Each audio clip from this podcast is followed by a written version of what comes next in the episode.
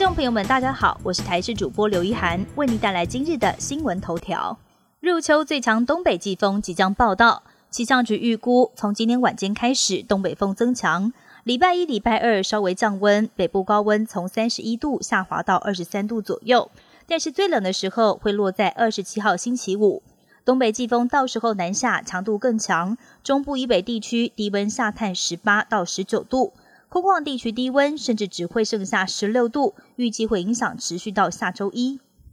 我国今天再度新增加六名境外移入个案，是分别来自印尼、美国还有菲律宾。指挥官陈时中也在先前透露，目前我国口袋中已经有一些新冠疫苗引起社会关注。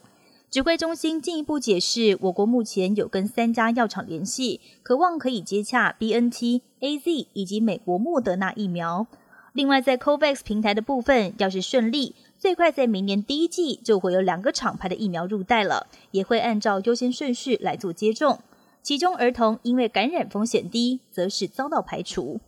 国健署最新公布，台湾成人过重与肥胖的盛行率在最近四年来持续攀升，尤其在二零一九年高达百分之四十七点九七，创下历史新高。也就是说，每两个成年人当中就会有一个人有过重的问题。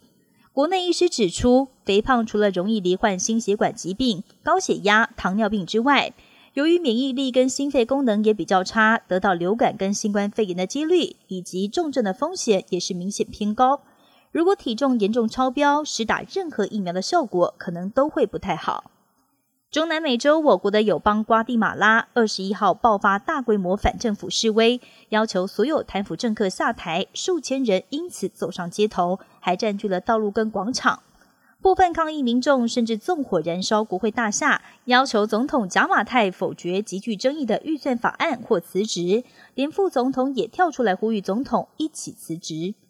全球疫情持续恶化，各国累计确诊快要突破六千万。幸好抗疫苗药物的研发出现曙光了。除了美国大厂辉瑞跟莫德纳的疫苗已经被证实保护力高达百分之九十五，美国优先施打，最快十二月中旬就会开始。另外，川普使用过号称有效的抗体药雷杰纳龙，二十一号也获得美国 FDA 批准，预计扩大使用后，也可以减少染疫住院和急诊人数，降低医疗负担。约旦哈雅公主去年因为跟保镖的婚外情东窗事发，遭到丈夫杜拜酋长休妻。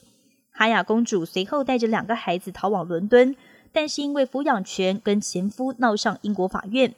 英国媒体挖掘法院文件，发现哈雅公主当时相当宠爱婚外情对象，还曾经砸下折合台币上百万元买名表跟名贵的猎枪送给他。甚至还支付了一百二十万英镑，大约台币四千五百多万元的封口费。